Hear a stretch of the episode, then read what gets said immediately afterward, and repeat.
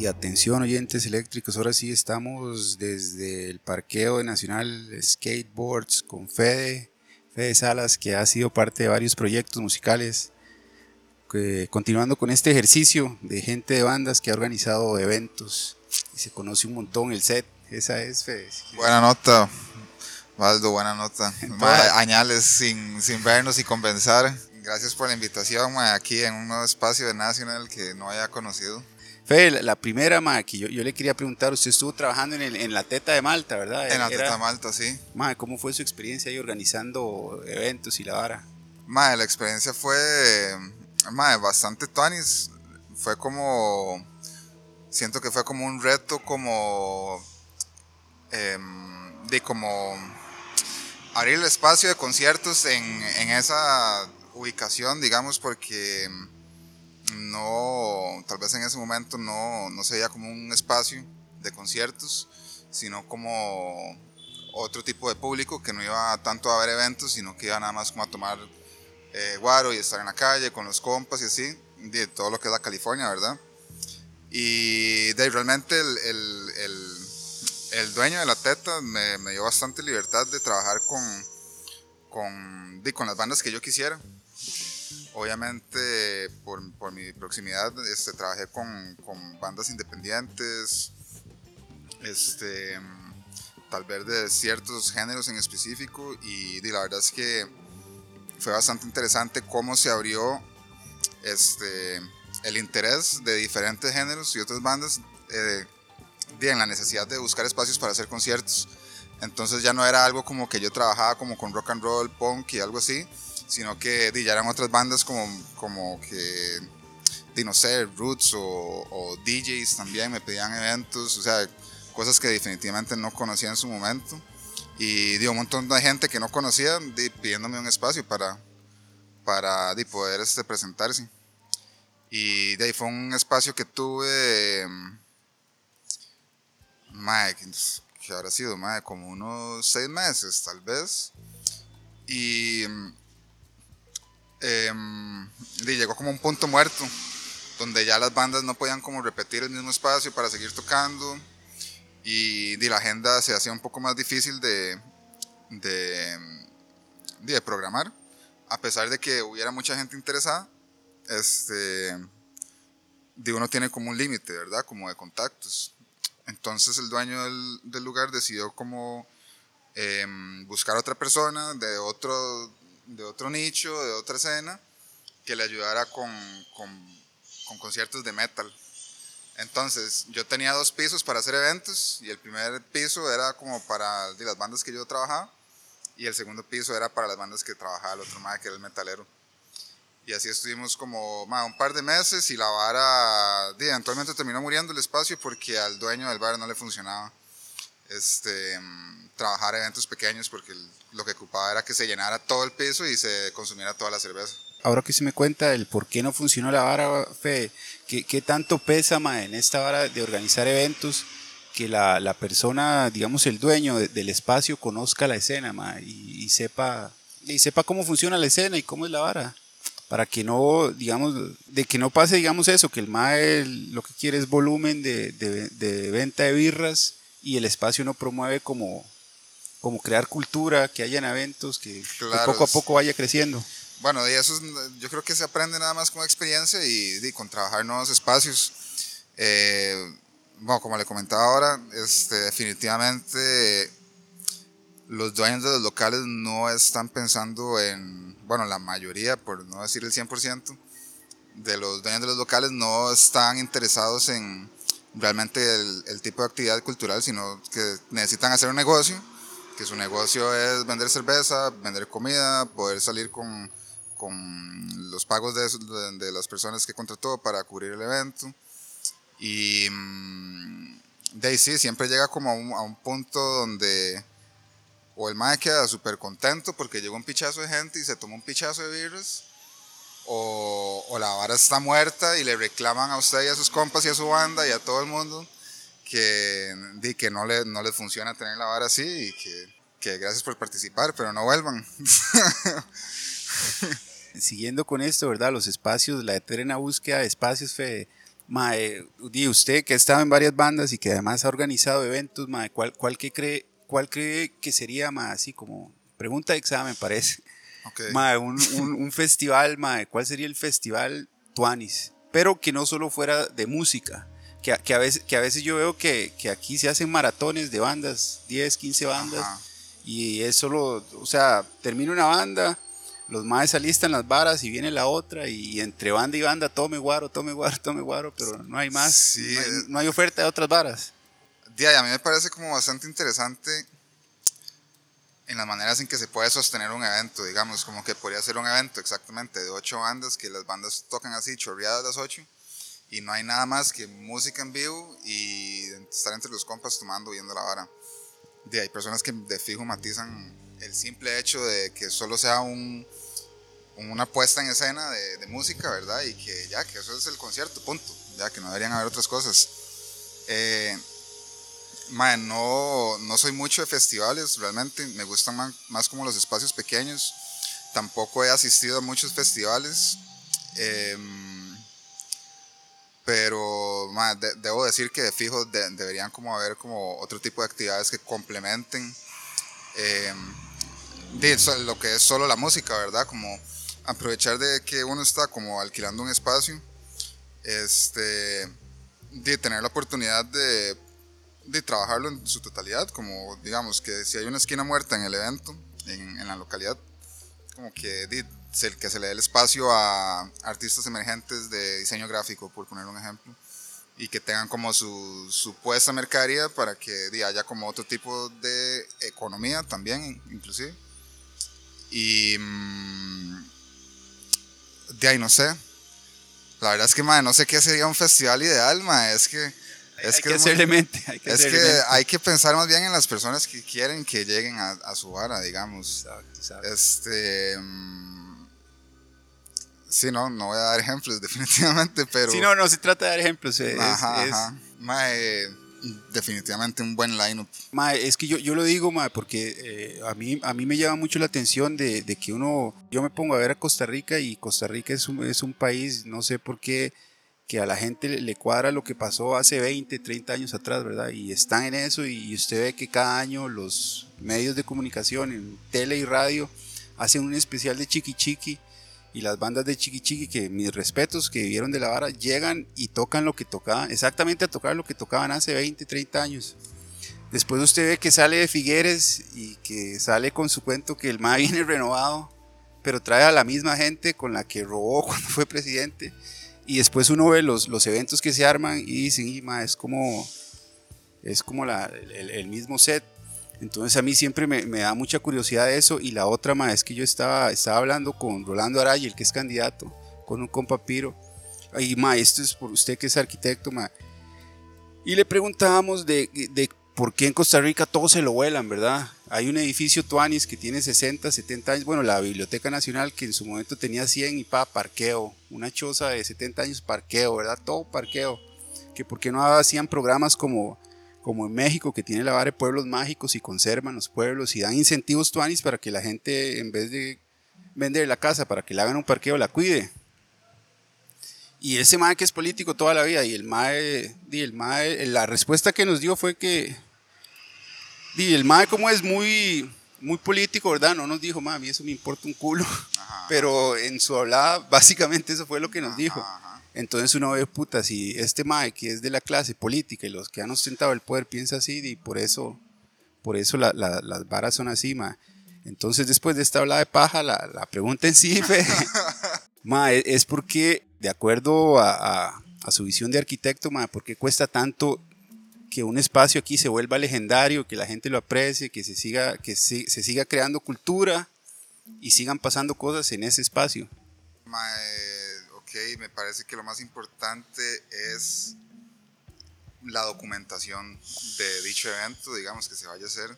Definitivamente creo que hay que generar memoria en esos eventos para que, o una dos, como que mm, deje su legado, ¿verdad? Como para que sea como que esta hora existió.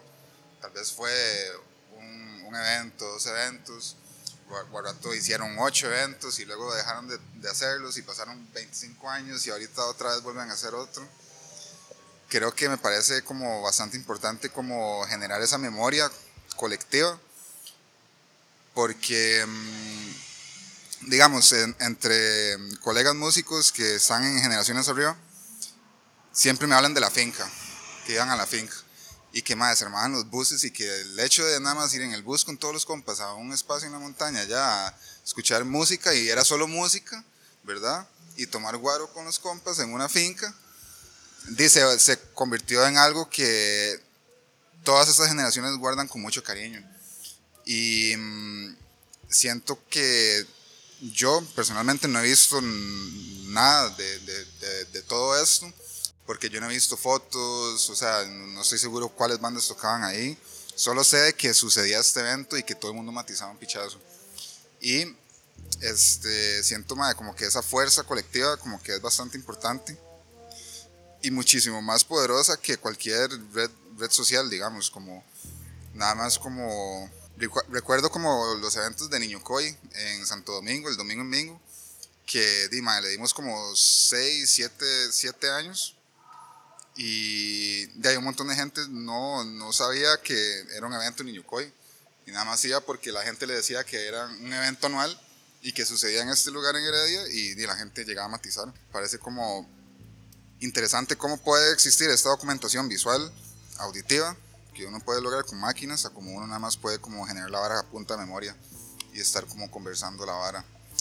Em, creo que también existen como ejemplos un poco vagos, como de, de, tener el, poder de producir y reproducir este, de la misma fórmula de hace muchos años, me parece como un poco, un poco vago, pero también que de, la historia se repite, definitivamente, si, si estas varas funcionaron en sus momentos, si, si llegó Figueres y se, se llevó un poco de confites y ahora quiere volver a hacerlo, madre, el madre está en mucho poder de hacerlo, digamos a menos que la gente empiece a romper su, tradición política. Por poner un ejemplo, mi mamá que me dijo que yo siempre he sido liberación, pero esta vez no voy a votar por este mae porque yo no quiero que vuelva a ser un chanchullo. A como podría ser de que, por poner un ejemplo, que yo sé que no es de poner ejemplos, pero lo voy a decir, mae, digamos, este, todo esto del Rockfest es como, mae, este mae tiene un poder de conseguir un capital para regenerar un evento y está repitiendo una fórmula que el mae ya hizo, ya lo hizo y lo hizo varias veces y es súper loco porque digamos ahora aparece otro evento que parece un evento paralelo al Rockfest que es el Finca Fest que es de las mismas personas que están produciendo las mismas varas trabajando un evento paralelo con un montón de poder este, económico y nada más los mismos se están viendo beneficiados, ¿verdad? Va, por ahí, yo creo. O sea, como un político, es, es una política de, del poder de producir.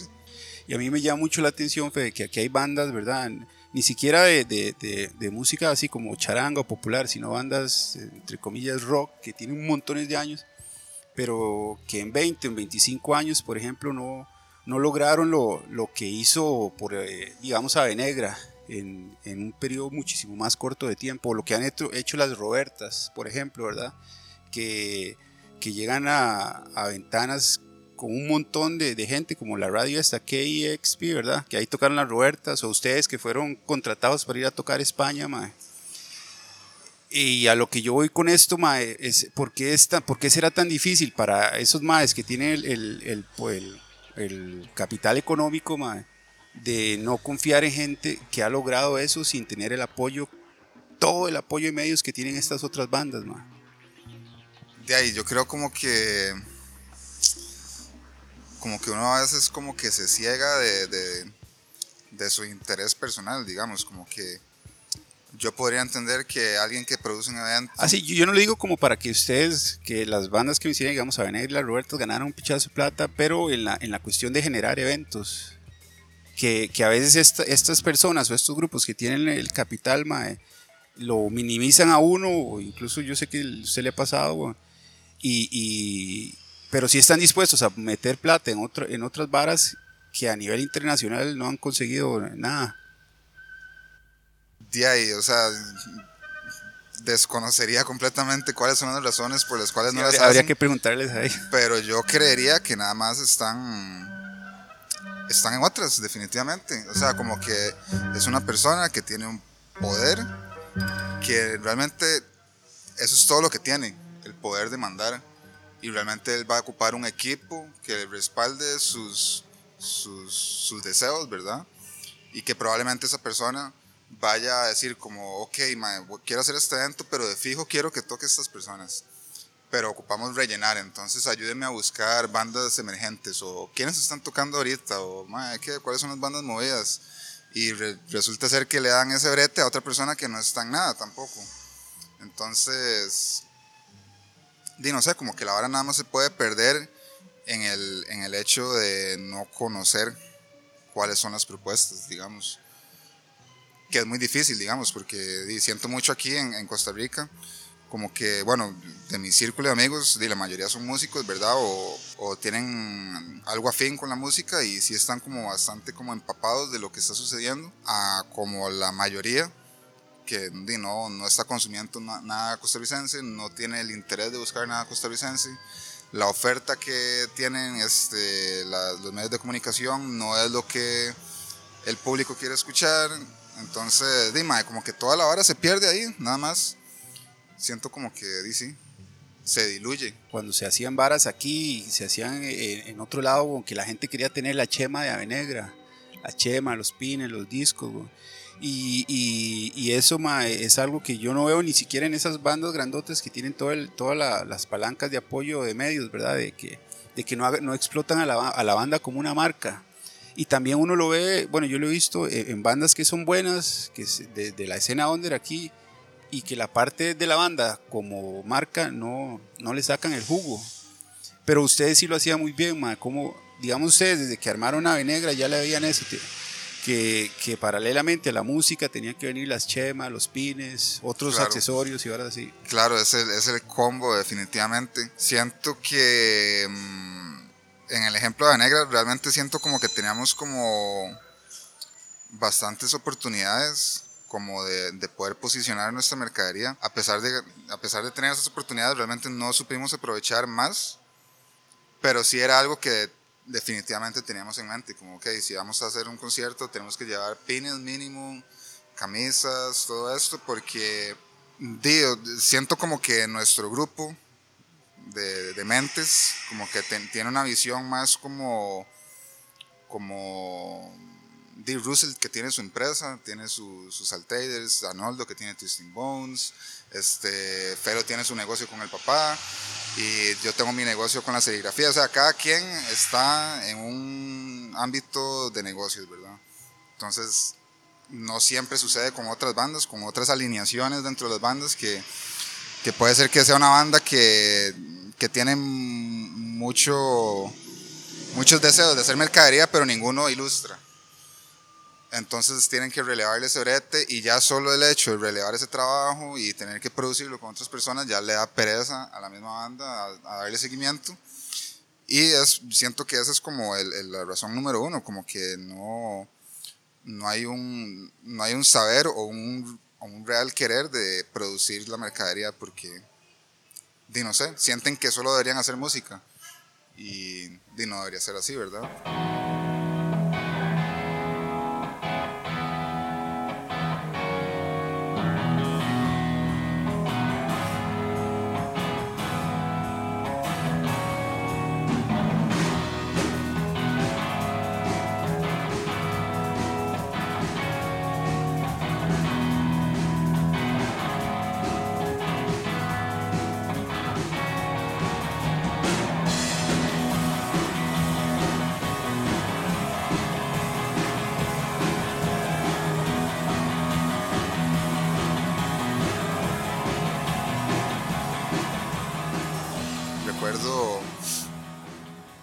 Más, esto me quedó demasiado claro, ma. Este. ¿Se acuerda este programa de Gene Simmons? Ah, el, el, El reality que tenía con la Ajá. familia, sí, sí, sí. Mae, que ese ahí tenía una fucking mansión y la ma- el mae decía como, o sea, yo me di cuenta que el, había más potencial, bueno, eso es lo que el mae decía, o creo que es lo que recuerdo que decía, que que la banda tenía más potencial económico en vender mercadería que, la, que vender la misma música. Y el mae en la mitad de la mansión la tenía llena de juguetitos de Kiss, mae. Mae vendía ataúdes de Kiss y todo. Mae, todo, todo, todo, mae, absolutamente todo de Kiss y siempre iba a tener a alguien que le iba a comprar esa carajada, mae.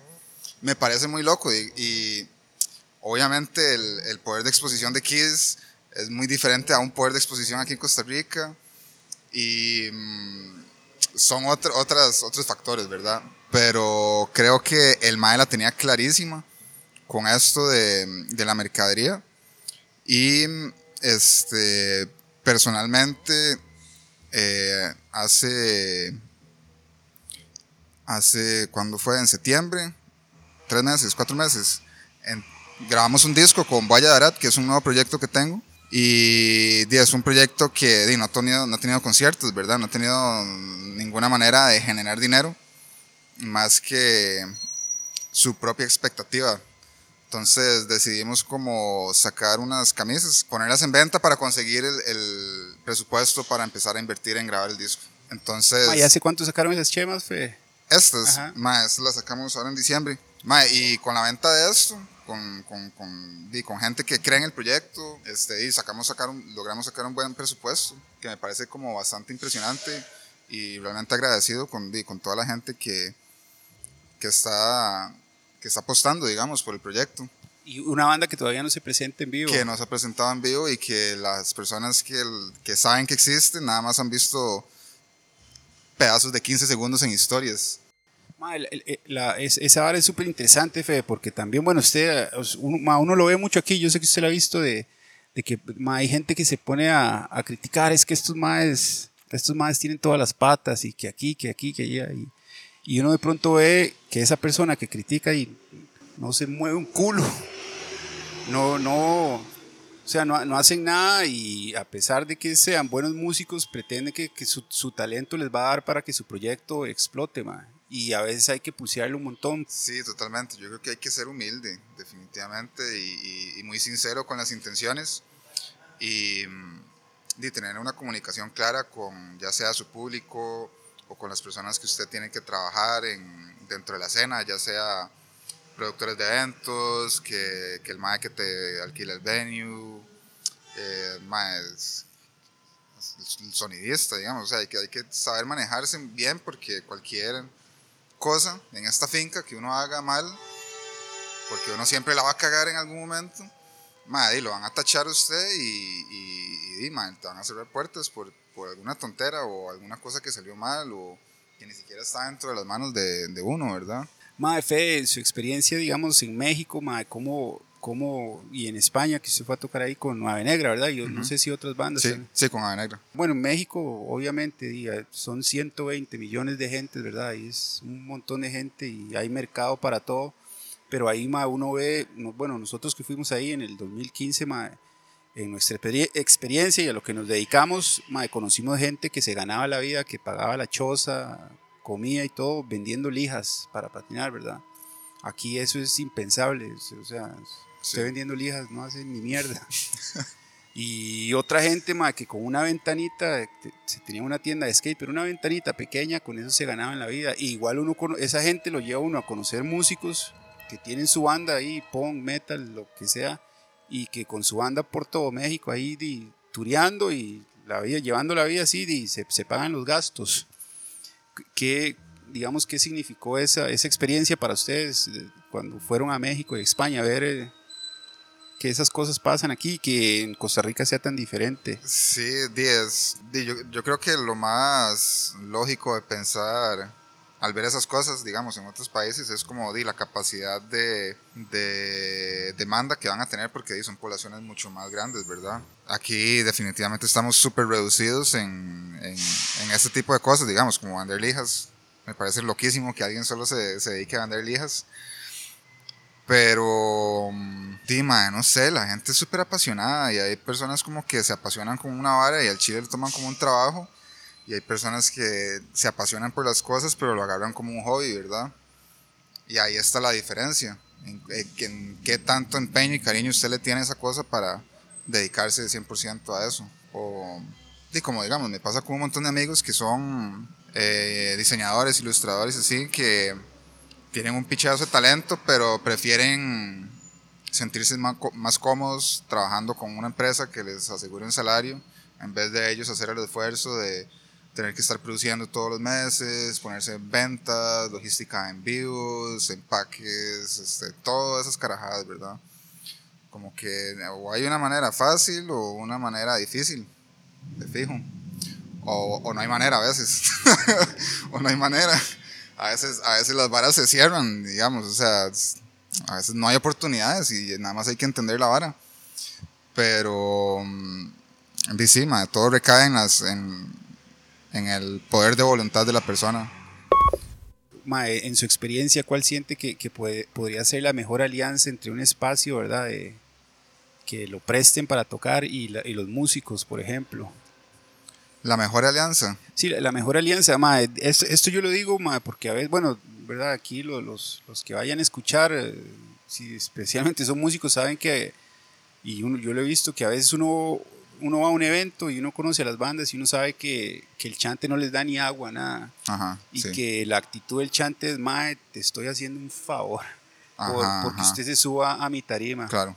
y, y, casi que le están cobrando a la banda. Bueno, sí, al Chile que sí, les cobran a la banda por, por tocar ahí y, no hay ningún, ningún beneficio, Pero sin embargo yo, yo siento que, que, sí, o sea, que sí puede haber una alianza Tuanis que se rompa ese, lo que hablábamos ahora, de romper ese, ese, ese molde, ¿verdad? De que eh, la gente de los espacios deje ver el espacio como un lugar de, para solo vender licor y que gane la banda y gane el espacio. Sí, Maddy, yo creo que, que, esa alianza nada más sería en que ambas partes tengan como una comunicación real, como una comunicación honesta y que las intenciones sean las mismas, digamos, como que si el músico llega a este espacio a pedir un, lugar a donde exponer su talento, que la persona que le está ese talento que respete ese, ese, esa aproximación, digamos, que la persona quiera presentarse en su espacio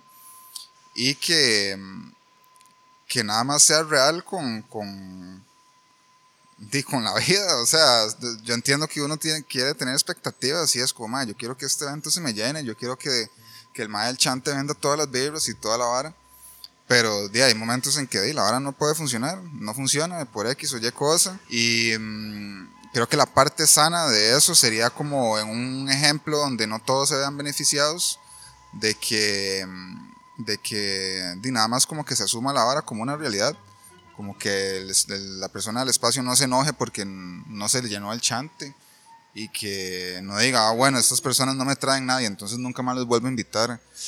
En vez de pensar como, ok, me quedaron este pichazo de vibras, ¿qué hago ahora? Hago otro evento, o le hago una fiesta a mi familia, o a mi compa que tiene, no sé, o sea, hay soluciones para todo, ¿verdad? Y a veces uno nada más como que quiere, quiere una cosa o la otra, y a veces no ve que hay cosas en el medio, ¿verdad?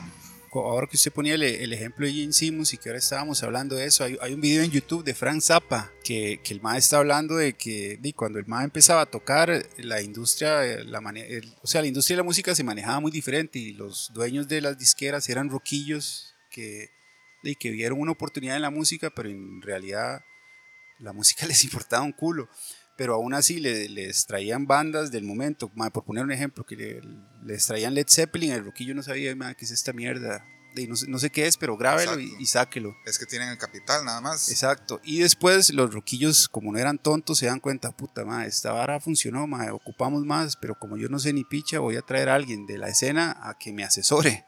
Y traían a alguien de la escena, el, el dice que le empezaban a dar trabajillos ahí en la disquera, trabajillos sencillos, ahí, tonteras y que poco a poco le tomaban el parecer.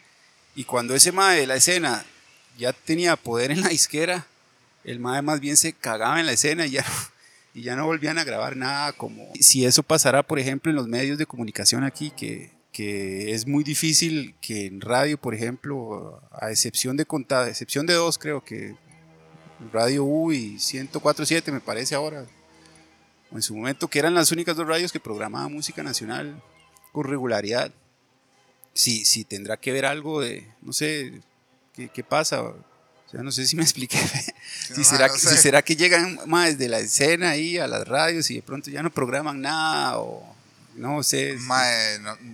me costaría creerlo, la verdad, porque siento como que, o sea, definitivamente hay patas dentro de los redes, o sea, dentro de los medios de comunicación, definitivamente hay patas y hay, y hay prioridades y hay excelencias y hay un montón de cosas que nunca se llegan a escuchar y se desechan, definitivamente pero me costaría mucho creer que alguien en un poder de radio llegara como a estropear, a estropear, ¿verdad? Realmente, como que si vaya a cagar en algo, me cuesta mucho, pero que vaya a beneficiar o, dejarlo en gris, sí podría creerlo, pero que vaya a generar algo malo, me cuesta creerlo. Sí, no, tal vez no, me supe explicar, si no era siguiendo el, ejemplo de Zapa, que de, de pronto no sé, de pronto la gente en su afán de encontrar varas nuevas, nuevas, nuevas, se van a, como así lo acostumbran a uno, ¿verdad? Por vivir aquí, a buscar eh, al exterior y habiendo aquí varas tan, de tanta calidad, por ejemplo. Al final de cuentas recaen que, que las personas tienen que bretear, ¿verdad? Y que tienen que ganarse su harina y que pueden tener sus, sus preferencias también, qué sé yo, o sea, que yo diga uy, madre, me cuadra pichazo esta banda, quiero traerla, ok, me están dando el poder de traer esta banda, pero realmente esta banda es lo que el evento necesita. Entonces ahí es donde hay que sacrificar el, deseo de uno, el ego, o más como un, bien colectivo. Em, me ha pasado, definitivamente, con este madre la teta de Malta, de hecho, el madre estaba muy interesado con la cultura, en el ámbito económico, porque ese mae era una persona con capital que tenía cero conocimiento de qué era lo que estaba sucediendo. Y en un momento eh, me contrató a mí y a un grupo de amigos en diseñar un festival. Y fue súper difícil, la verdad, como hacer una selección de, de las 20 y 20 resto bandas que íbamos a tener. Porque... Mm, Sí, está, o sea, como que está todo esto, el, el poder de, de, mover gentes, ¿verdad? Como que, ok, esta banda es buenísima y suenan, buen, suenan chivísimo en vivo y tienen un pichazo potencial, tienen una estética chivísima, madre, los más son super tuanis, pero madre, jalan a cuatro gatos. Obviamente eso el festival no le funciona y a pesar de que a usted le guste un montón, usted no va a poder meterlo en un festival porque no le va a funcionar a menos que tenga un capital que respalde la pérdida que se va a tener. las pérdidas que se vayan a tener en caso de que no, sea, no haya asistencia. Sí, no, cierto, cierto. Sí, como que hay, ahí sí hay un... Pero más, eso, que dice usted es, es, cierto, más si uno se pone a pensar, más, eh, no, a, veces hasta no... O sea, es, bien complicado armar un line tomando en cuenta todo el montón de bandas buenas que hay solo en la escena under, ¿verdad? Sí, sí, sí, total. Dificilísimo. Y, y también como que en el ejemplo aquí de Costa Rica, ¿verdad? Que somos una finca y todos nos conocemos y todos hemos trabajado juntos desde hace, bueno, desde mi caso, desde hace más de 10 años. Di como que di, uno genera muchos lazos, ¿verdad? Y que las personas saben que uno hace eventos y la vara y a veces como que di, uno no, no los toma en cuenta por una o dos cosas, o la vara no funciona, o, o no va con el concepto del evento, o simplemente se me olvidó se me olvidó, ah, madre, sí es cierto, esa banda. Y después llaman y le escriben a usted y le reclaman, madre, huevón, madre, ¿cómo no me, no me va a meter en esa vara? Madre, hemos hablado y no sé qué varas. Y es como, madre, de ahí no sé, o sea, a veces se puede y a veces no.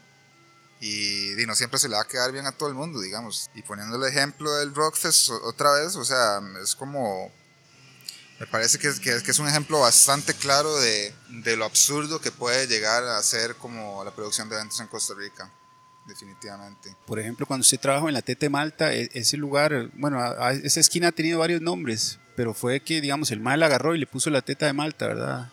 Mae, sí, no me acuerdo qué era antes. Mi inquietud, ma, es, es, de acuerdo a su experiencia, ma, qué tanto peso tiene que, que el espacio donde se va a hacer un evento, ma, se, sea conocido por diferentes escenas, ma, y digamos, pongo el ejemplo de, del sótano, ¿verdad? Que el sótano era un chante, que se hacían conciertos, pero la gente conocía el sótano por un montón de cosas y a veces, y a veces iban ahí hasta cuando no habían conciertos. ¿Qué tanto peso puede tener que el espacio en sí ya tenga un nombre en la cultura. De ahí todo, todo el peso, tiene todo el peso, digamos, es como, ok, se me viene un ejemplo así súper rápido, como que a mí me digan, mae, lo vamos a invitar a tocar aquí en la Ciudad de México, mae, va a tocar en el Alicia. Y yo, a la puta, la Alicia, mae, es donde tocaba, qué sé yo, mae, división minúscula, cuando a mí me cuadraba en el 2004, una hora así, es como, mae, qué pichudo, mae. Llego a la Alicia, mae, y es un caquero. Y el dueño es un come mierda, mae. Y el sonidista peor también, mae. Entonces, como, mae, jue puta, ok. Este, este, este chante tiene su nombre, pero es su nombre, punto, punto. En punto, sí, los dueños son unos como mierda. Bueno, no sé, no lo sé, ¿verdad? no lo sé, o sea, puse un ejemplo, pero podría suceder, dime, recuerdo... Ok, entiendo, entiendo, yo metí las patas, ese, o sea, la Alicia es, legendario, el ejemplo es ajá, ajá. de unos supuestos dueños que no... Es, exacto, lo, exacto. Es, lo contrario a la fama que tiene el espacio. Ajá, ajá. Eh, mae, recuerdo que mae, una vez que fuimos con Negra a México, tocamos en este chante... Ay, mae, ¿cómo se llamaba? Mae, no sé, pero siempre íbamos a tocar ahí. Mae, nos trataban súper mal, mae, no nos dejaban hacer pruebas de sonido, mae, cuando estábamos tocando. Mae, nos apagaban los amplis y era porque no nos habían dejado hacer pruebas de sonido y no sabían que la banda era un bullón. Y, Dima, fue una experiencia súper rara, la verdad. O sea, como que yo no podría recomendar el lugar, yo sé que las personas ahora no matizan tampoco el lugar, entonces sí, definitivamente el nombre del espacio cuenta mucho. Cuando yo hacía esos eventos en la Teta de Malta, madre, recuerdo que un pichazo de amigas me escribían nada más para decirme que, madre, que era esa mierda de nombre. Que solo porque el, se llamaba así el chante no iban a llegar porque les parecía una hora súper misógina y que el, dueño que no conocían nada más les parecía una mierda y nada más no iban a llegar por el simple hecho de que el chante se llamaba así. o sea, lo, delicado que es incluso hasta el nombre del espacio. Por supuesto, por supuesto. Sí, sí, es muy loco, es muy loco. Y, también cómo, cómo se trabaja el espacio. Me parece como muy importante que haya como una comunicación entre bandas, entre productores de eventos, porque definitivamente hay muchos espacios aquí en San José y estoy seguro que fuera de San José también, de, de, dueños de espacios culturales que nada más buscan aprovecharse y no solo buscan aprovecharse, sino que, Dima, no le van a dar un buen trato a usted, ¿verdad? Y, y hace eso que usted decía, es como, eh, les estoy haciendo el favor exacto, lo ven, ven a la banda como más, ustedes, o sea, no lo dicen, pero es toda la actitud más, ustedes son una completamente, mierda. Completamente, y, y sí, a veces me gusta dar ejemplos, a veces no me gusta dar ejemplos porque... Pero, pero porque yo siento, ma, que todo el mundo sabe cuáles son esos espacios. No, es que esa es la vara. Esa es la vara. Esa es la ah, Yo creo que es justo eso lo que más, más me, me genera preocupaciones a eventos futuros de que entre bandas no se comunican. Mae, los, mae, sí, debería, debería, haber una unión, aunque sean distintos géneros, mae, que, que se tire, mae, no, no vaya ahí porque... Exacto, no vaya ahí porque ese mae se le va a ir arriba con la harina, no vaya ahí porque el mae le va a prometer algo que no va a cumplir, no vaya ahí porque mae, después le van a salir con algo, mae, o sea, todos estos espacios, yo creo que el más legítimo aquí en San José, con el que me ha tocado trabajar, es el sótano, definitivamente. Ha sido de las, los únicos espacios que al Chile sí están interesados en... En crear cultura. En, en crear cultura y estar conscientes de que la cultura no siempre va a generar, ¿verdad? Que, y que eso depende de un montón de factores.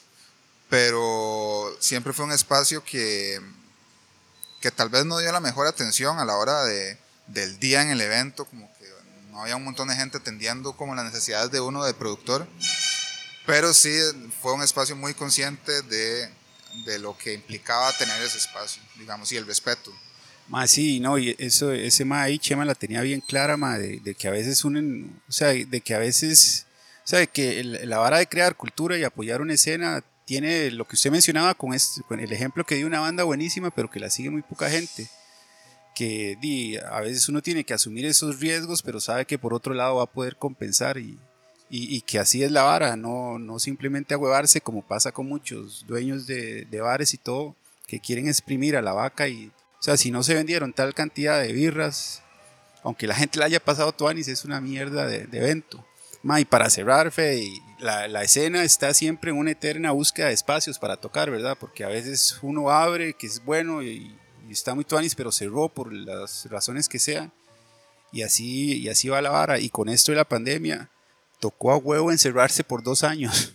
O sea, de, de, estar buscando constantemente espacios, por dos años cerraron todos, man. ¿Usted, ¿Usted cree que cuando se levanten todas las restricciones y ya, entre comillas, volvamos a la normalidad, es, este, esta pausa haya, haya provocado algún cambio en la gente que, que, forma parte de una banda en cuanto a organizar eventos, la, importancia de, de, organizarlos y, ser parte de la escena? definitivamente creo que, que estos años de pandemia han sido súper determinantes tanto en el en el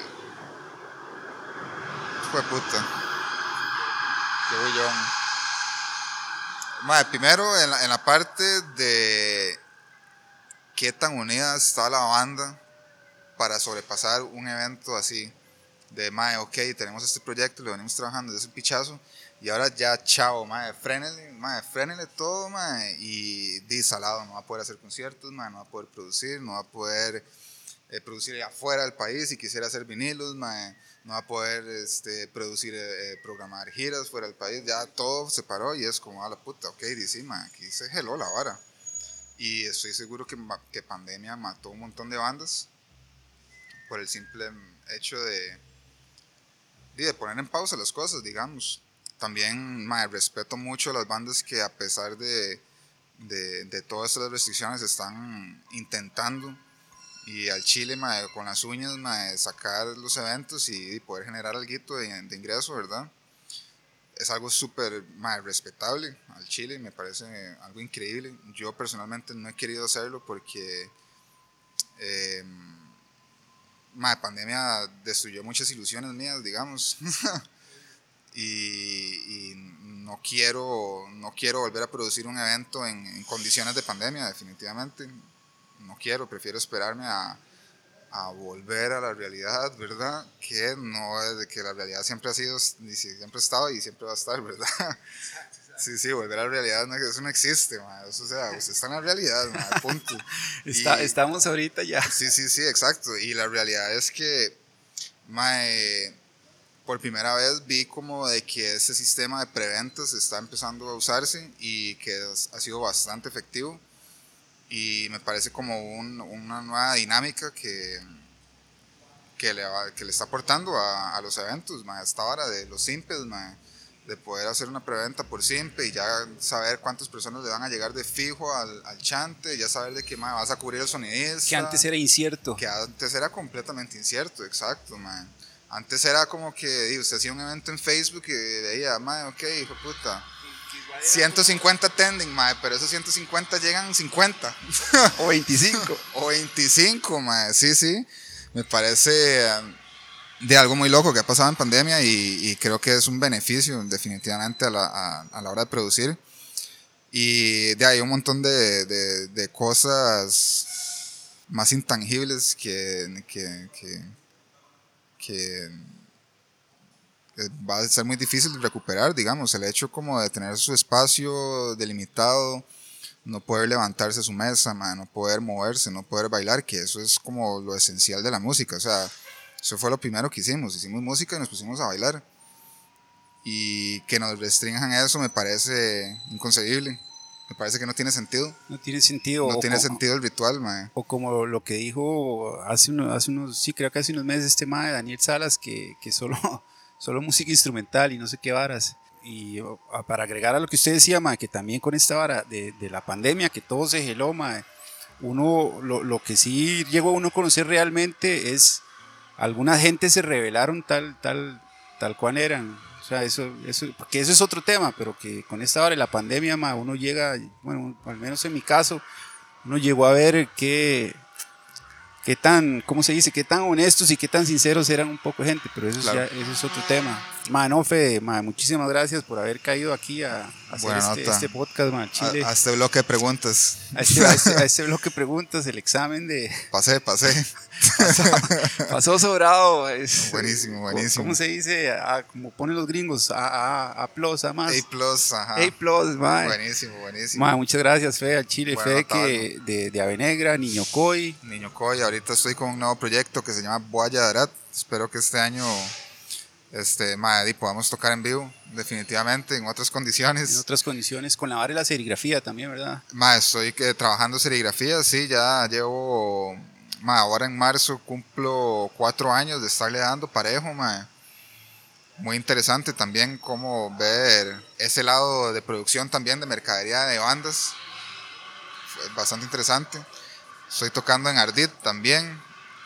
Ardid, Ardid, ma, Ardid ya, ya tenemos algo grabado, se puede buscar ahí en Spotify, en Bandcamp, en YouTube, ahí en Instagram. Mae, para, para tirar aquí un bonus, yo le quería preguntar, aunque antes ya yo se lo había preguntado de esta gente dorados, Ajá, sí. que, que están en Bandcamp, mae, que, que eso es, por ejemplo, mae, una de las bandas que conoció poquita gente, mae, y, y quedó un registro y es pichudo, mae. Sí, más, eso fue muy loco porque.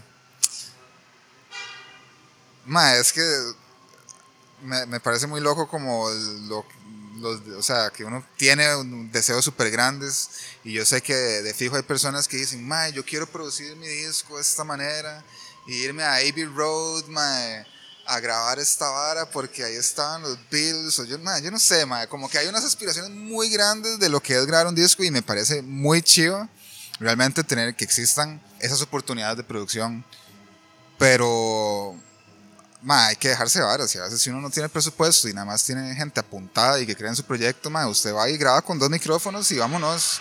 Y ahí quedó, y eso fue lo que se grabó, y ahí va a quedar para el resto de la historia hasta que nos quedemos sin luz. Y. Y. La, ma, yo la inmortalidad, ¿Ah? la inmortalidad, Sí, va, yo no- entre comillas, ¿verdad? entre comillas, sí, la inmortalidad entre comillas, pero sí me parece ma, muy importante que a veces uno desperdicie oportunidades por querer buscar esa, esa incontrable perfección de que busca el humano. De nada, en realidad nada es perfecto, es- la perfección Nada no es existe. perfecto, nada puede ser. Bueno, hay algunas cosas que tal vez tengan que ser perfectas, tal, tal vez como mecánicas para que funcionen, pero de igual manera, ma, el arte es demasiado ambiguo. Exacto. Sí, Mano, Fede, muchísimas gracias al Chile. Buena Y, nota. Nos escuchamos hasta la próxima. Pura vida.